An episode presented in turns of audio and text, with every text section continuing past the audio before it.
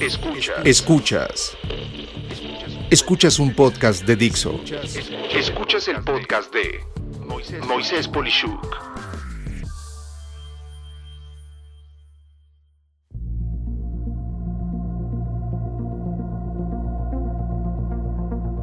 Ventajas y desventajas del el cambio acelerado de los negocios.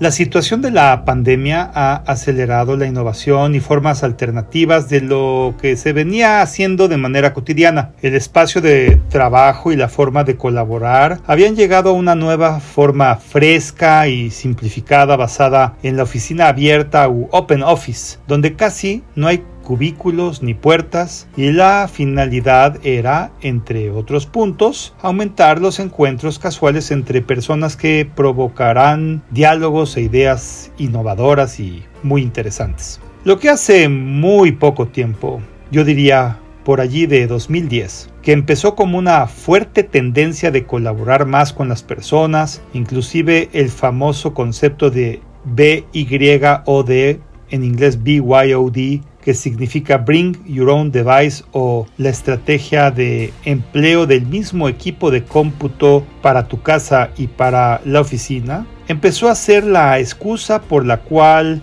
la misma máquina se usara en ambientes hogareños y además en tu trabajo y con esto poder llevar el trabajo a cualquier parte para hacerlo en cualquier momento, en cualquier lugar, sin depender de tener que llegar a tu oficina para ser productivo. Pero todo esto cambió de golpe. Antes, sentarse cerca sin paredes, hoy, minimizar encuentros casuales en la oficina, buscando más bien que sea un lugar limpio, con el mínimo posible de tener que verse con otros, al nivel de estudios que varias empresas hacen ya hoy en día de cómo hacer un solo sentido en los pasillos de las oficinas para que la gente camine en ese sentido y así se evite que se cruce con otras personas, evitando con ello contagios con solo un ejemplo de una realidad nueva. Y con ello viene la tecnología acelerada para la automatización de la oficina. Anticipo un uso elevado de comandos de voz mediante asistentes digitales para todo en vez de tener que tocar objetos. Le diremos al elevador a qué piso queremos ir. Sí, le diremos. No tocaremos un botón.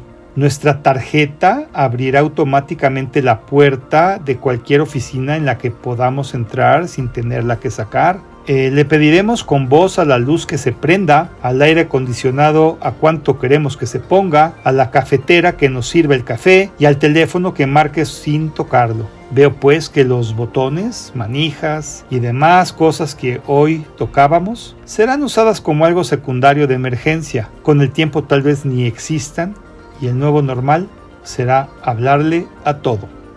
Olvidemos los saludos de mano, abrazos y besitos. Tal vez ahora nos toquemos el corazón, sí, nuestro corazón, cuando veamos a alguien, o solo movamos la mano o incluso solo levantemos las cejas, pues ahora lo ideal es nada de contacto con nada ni con nadie.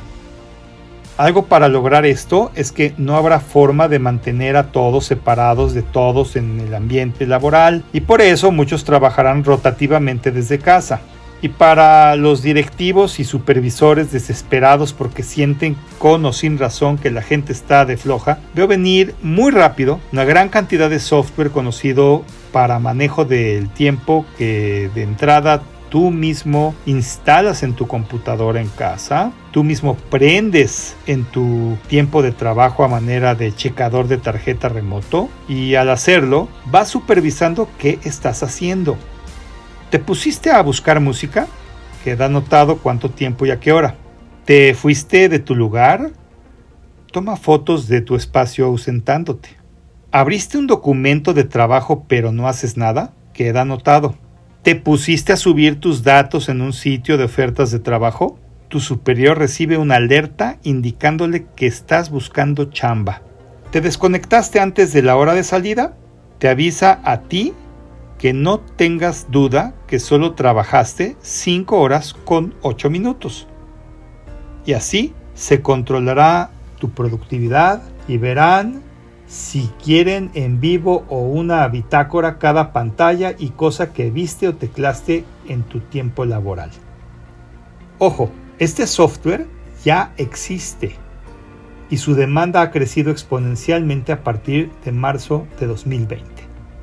Asimismo, muchas apps saldrán al mercado para obligatoriamente ver todo el tiempo dónde estás y con qué gente te cruzas, que si luego resulta enferma, podrá decirte qué tienes que hacer a manera de alerta a ti y a las autoridades sanitarias de diversas medidas en función del riesgo de contagios que tengas y podrán ubicarte y pues probablemente hasta ir por ti.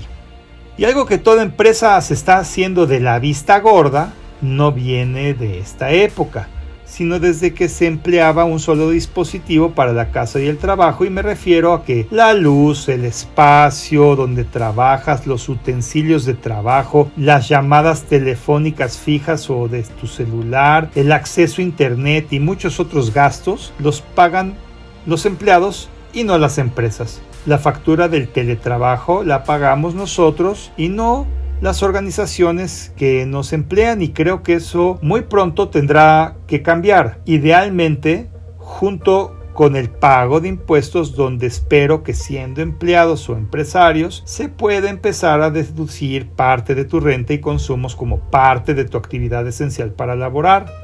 Por último, tal vez no habías escuchado el concepto de trabajo sombra o shadow work.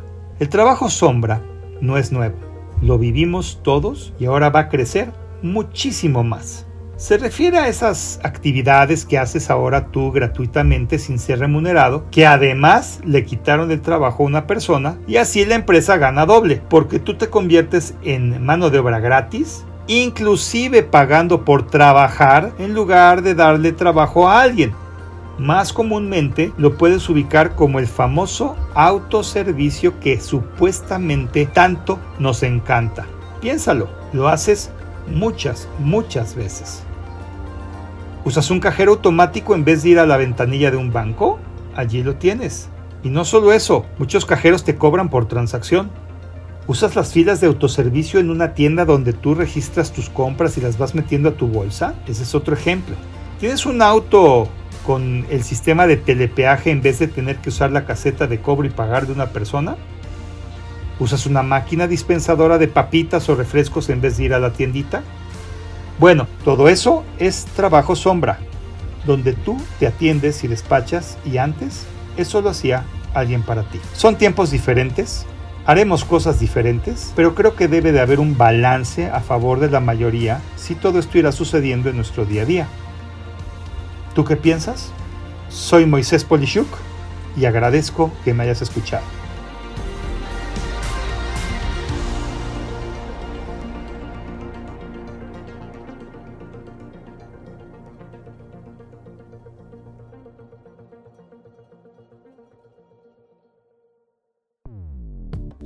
Dixo presentó el podcast de Moisés Polishuk.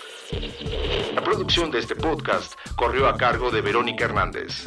Coordinación de producción, Verónica Hernández. Dirección General, Dani Sadia. Voz y contenido, Moisés Polishuk.